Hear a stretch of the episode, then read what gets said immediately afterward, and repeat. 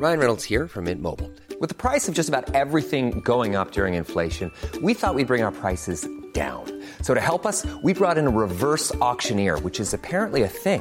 Mint Mobile unlimited premium wireless. Ready to get 30, 30, bit to get 30, bit to get 20, 20, 20, bit to get 20, 20, bit to get 15, 15, 15, 15 just 15 bucks a month. So, Give it a try at mintmobile.com slash switch. $45 upfront for three months plus taxes and fees. Promo for new customers for limited time. Unlimited more than 40 gigabytes per month. Slows. Full terms at mintmobile.com. Dixo Exile. Network.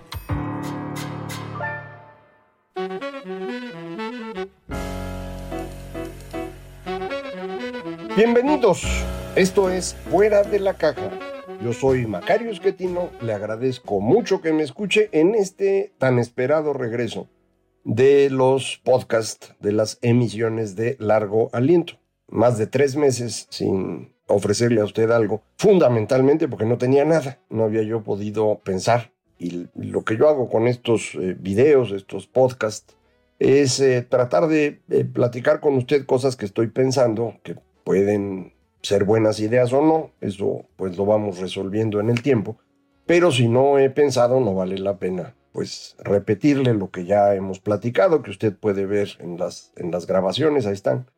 No vale la pena estar repitiendo, entonces necesito tener alguna idea nueva. No había ocurrido, ya ocurrió, afortunadamente. Me di cuenta de algo que no había yo percibido y que me ayuda a entender muy bien, creo, lo que está pasando en los últimos 500 años. Ya ve usted que estos de largo aliento, por eso llaman de largo aliento, porque tratamos de tener una perspectiva amplia que ayuda mucho a entender lo del día a día, porque nos vamos más hacia afuera, más de lejecitos, y esto ayuda mucho. No, no resuelve todo, ni mucho menos, pero nos ayuda a tener una estructura mental para entender mejor los fenómenos actuales. ¿Cómo ocurrió la idea? Pues desde hace algún tiempo estaba yo pensando en que las únicas dos grandes construcciones políticas del siglo XX, que son negativas, digámoslo, son el eh, fascismo de Mussolini y el eh, comunismo de Lenin. Son las únicas dos construcciones novedosas, digámoslo así. Las dos son profundamente preocupantes, eh, las dos han sido el origen de crímenes inmensos. Sin embargo, son las únicas dos aportaciones, digámoslo de esa manera. Y lo que no podía yo, eh, primero verificar si efectivamente esto, esto podía tener algún sustento, creo que así es. Me parece que el señor Hitler copia esencialmente las estructuras de Mussolini, las ideas de, Mussolini. Hay un, una entre novela, biografía que está ahorita eh, publicándose del señor Antonio Scurati, que se llama M. No sé cuántos tomos van a ser, han salido dos tomos en español, el tercero apenas acaba de salir en italiano, el señor es italiano. Eh, no, no, no se ha traducido todavía, ni siquiera hay la versión física, sino solamente electrónica. Lo estoy leyendo con alguna dificultad porque el italiano que usa no está fácil para mí. Pero bueno, ahí estoy leyendo el tercer, el tercer tomo, pero en cualquier caso, los primeros dos están en español. Si, si le interesa a usted el cómo se construyó el fascismo en Italia y la vida de Mussolini, puede ser una, una lectura muy, muy interesante. Y con base en esta lectura fue que me convencí de que sí, eh, Hitler aprende mucho de Mussolini. Y, entonces el, nazismo es en realidad una versión del fascismo. Mientras que en todos los movimientos de izquierda van a reproducir lo que eh, Lenin plantea, el que se llama marxismo-leninismo, aunque después tomen otro nombrecito, ¿no? Que si el maoísmo, eh, que si la versión coreana, ya ve usted, aquí en México tenemos surtido de estas cosas, ¿no? Línea de masas, lo que sea. Pero eh, son la, dos ideas más o menos simples y el origen tiene que ver de estas dos ideas en cuál es la relación entre el poder político y el poder económico. Viendo esto, me puse a pensar si esta relación sería diferente en otras épocas. Primero aclaro cuál es la relación en, en el comunismo y el fascismo. En el comunismo se trata de reemplazar al poder económico con personas cercanas al líder político. Es decir, le quita usted a los empresarios lo que tienen, lo convierte usted en cosas del Estado y desde ahí gobierna. Para darle una excusa legitimadora a este, esta expropiación, este despojo, este robo, el señor Lenin eh, resucitó a Marx. Recuerde usted que Marx, como muchos otros pensadores del siglo XIX, pues algunas ideas son buenas, otras no tanto, pero se fueron achicando mucho conforme pasó el siglo XIX porque el ascenso de la ciencia fue eh, eliminando estas versiones muy humanistas, muy filosóficas, frente a lo que la ciencia nos permitía conocer. Entonces, eh, Marx, a pesar de ser un personaje importante, me parece que ya no era nada relevante hasta que Lenin lo resucita. Y lo resucita porque usa la excusa del señor Marx y dice, no, es que los medios de producción deben pertenecer a los trabajadores y nosotros somos la vanguardia del proletariado, o sea, de los trabajadores. Entonces vamos a tomar esas empresas, los medios de producción, mientras vamos construyendo esta utopía de el proletariado como dictadura, como gobierno. Y cuando eso ocurra, ya los proletarios podrán manejar las empresas. Como usted sabe, eso no ocurrió nunca. Se quedaron con las empresas, les fue bien a muchos de ellos, no extraordinariamente bien, en el, en el siglo XX en la Unión Soviética los dirigentes viven bien, pero no llegan a ser multimillonarios. Eso le tocó a Putin, ¿no? Ya después, pero en el siglo XX no, no ocurre esto. Esa es la idea del comunismo. En el fascismo la idea es muy diferente. Y la idea es, yo no me voy a quedar con las empresas, yo me voy a hacer amigo de los empresarios. Vamos a construir una alianza entre el poder económico y el poder político para gobernar esta forma como Mussolini acaba, entre comillas, vendiéndose a los poderosos económicos para darles protección frente a la revolución socialista que estaba en marcha en toda Europa en 1919-1922. Esta protección que les vende Mussolini, y él mismo se vende, le permite llegar al poder y desde el poder ya controlar de una manera más pareja a los empresarios pero es una, una relación continua entre los dos. No reemplazas a los empresarios, los cooptas. Eso es lo que hace el señor Hitler en Alemania y esa es la razón por la cual muchas empresas alemanas siguen arrastrando la sombra de su colaboración con miserable que fue el señor Hitler. Efectivamente colaboraron, porque lo que obtenían a cambio de ayudar al señor Hitler era tener trabajadores muy baratos porque estaban en campos de concentración. Cada vez que el señor Hitler invadía un país, conseguía a toda la gente que estaba ahí, la ponía a trabajar barato. Vea usted, si gusta, la lista de Schindler como un ejemplo sencillito de un caso, que tiene varias otras cosas la película, pero en esencia eso es lo que ocurre. Dos formas de cómo hacer coincidir al poder económico y el poder político. En una reemplazas al poder económico con gente del poder político, comunismo, y en la otra se asocian los dos, el poder político y el económico, para con eso controlar mejor la estructura social. Ese es el fascismo. Y obviamente los dos son sistemas totalmente autoritarios. Y para poderse sostener necesitan ejercer la violencia y esa violencia nos costó cientos de millones de muertos durante el siglo XX. Bueno, le decía que viendo esto, me preguntaba yo cómo era antes. Y entonces me acordé de algo que hemos platicado aquí y que con frecuencia menciono en mis, en mis conferencias. El primer momento en el que se logra que las personas se den cuenta que es legítimo hacerse ricas de manera individual ocurre por ahí del siglo XV en los Países Bajos. Y comento siempre en tono de broma, pues esto también pasó en el siglo IV antes de Cristo en alguna islita del, del mar Egeo o en el siglo XIII en el norte de Italia.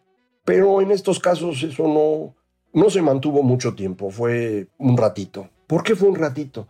Porque el poder económico no logró consolidarse y el poder económico y el poder persuasivo lo destruyeron. Por lo tanto, déjenme platicarle acerca del poder.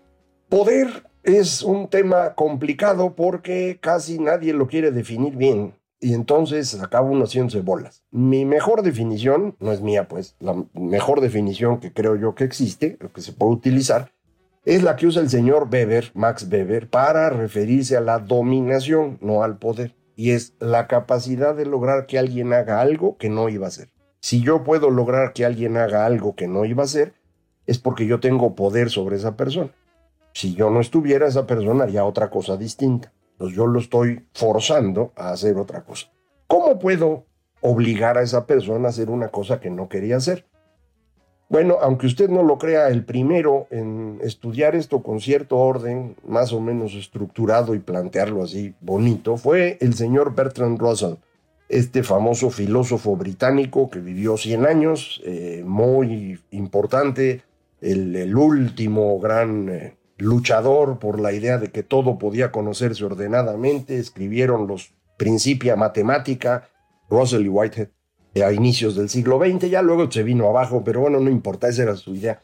Pero en el tema del poder, lo que nos dice el señor Russell es, hay tres fuentes de poder. El poder coercitivo, es decir, la fuerza. Yo puedo obligar a alguien a hacer algo que no iba a hacer, porque si no, lo agarro a patadas.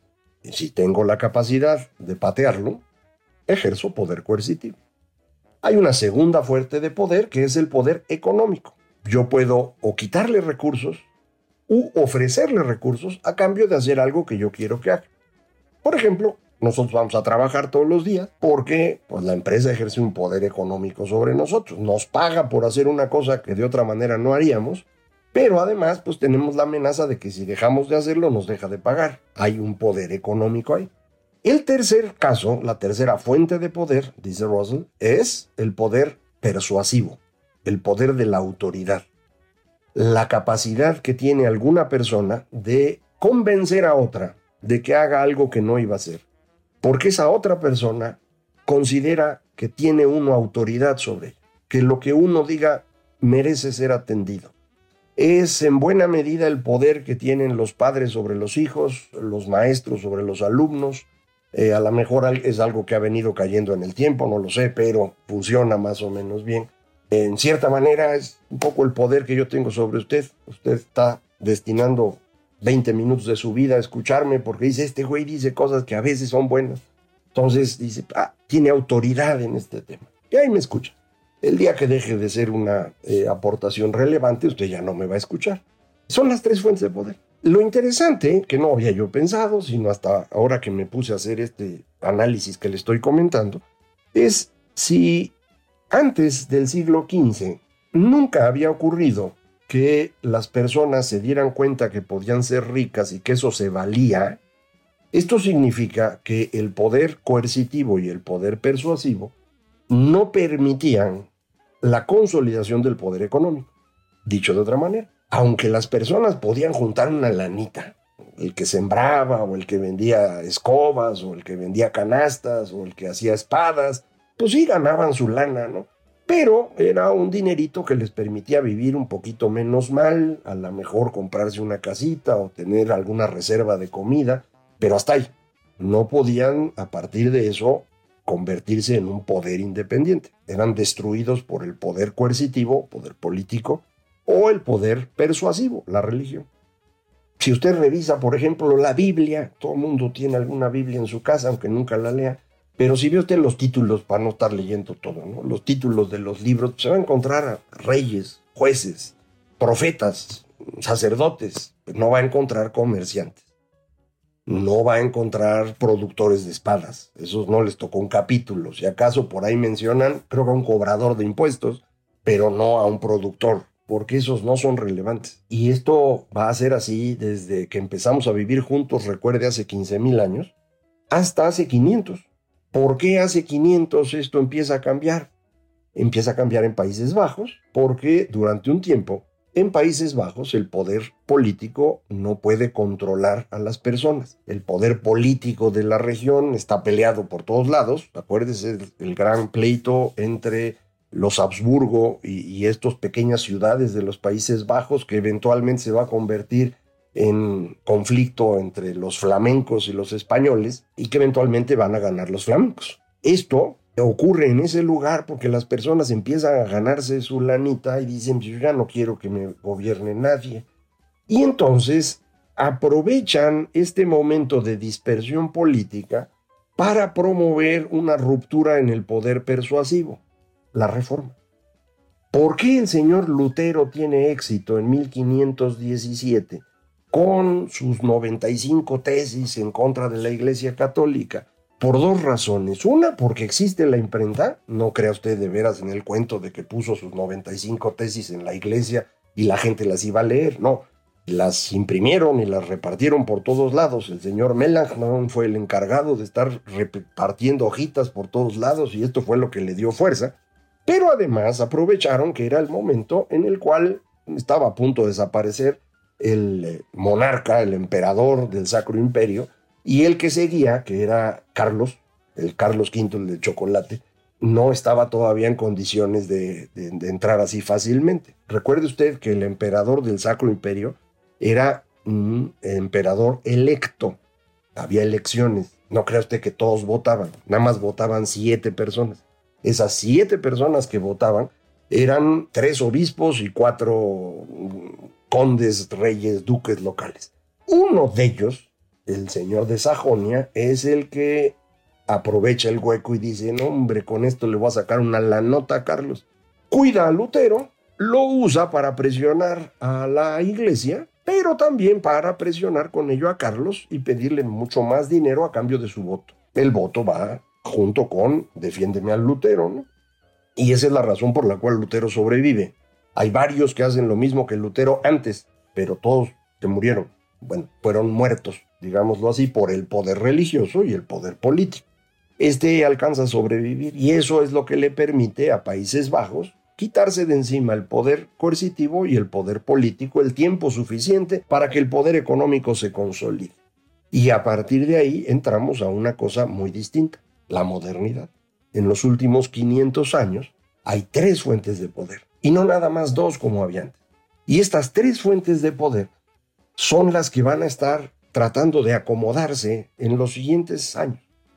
El primer punto importante es resolver el conflicto entre el poder persuasivo, que es golpeado duramente por las nuevas ideas, por el poder de las ciudades de los ciudadanos, los que están juntando la lana, por la dificultad de mantener la coherencia del eh, Sacro Imperio y por el descubrimiento de América que les echa a perder eso de que en la Biblia está todo, pues no está América en la Biblia, man. Entonces, pues será un libro muy bueno, pero así como que lo escribió Dios con todo, pues no, no es cierto. Entonces se pierde esa legitimidad y eh, la iglesia no sobrevive a ello. Se convierte en un montón de iglesias pequeñitas, la mayoría de ellas, pero que en conjunto cubren todo el norte de Europa y de ahí van a salir quienes ocupan eh, Estados Unidos y van a construir un continente diferente con un montón de religiones.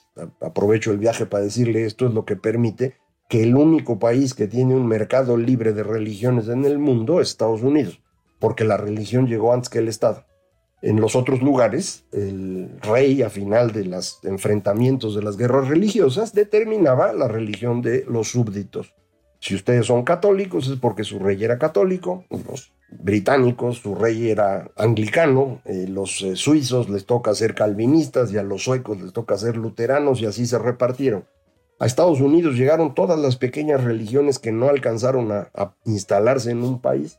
Luego llegaron las religiones importantes de los países, llegaron también católicos y por Estados Unidos tiene todo tipo de religiones. A pesar de ser un país desarrollado, es el país más religioso de los países desarrollados.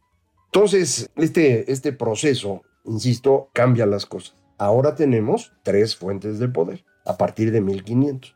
Tratar de equilibrar esas tres fuentes nos va a dar como resultado los ciclos que ya hemos estado platicando. El primer ciclo, que es el que acabo de comentar con usted, es el tratar de acomodar el poder político y el poder coercitivo frente a la amenaza del poder económico. El resultado acaba siendo una gran derrota para el poder persuasivo.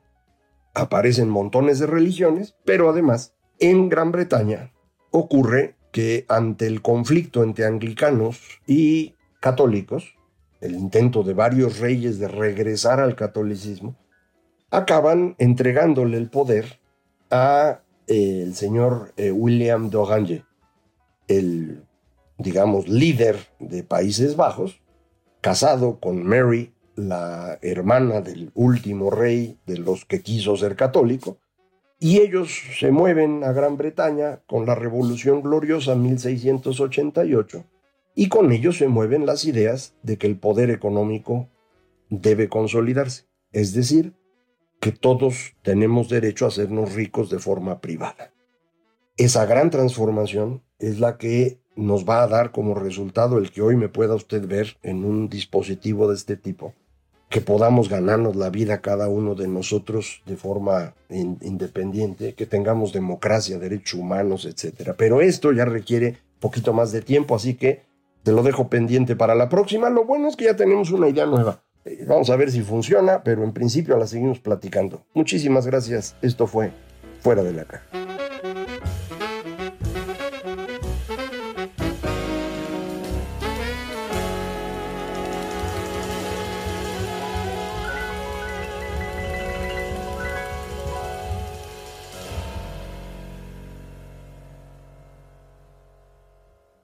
Dixo Exile. Network.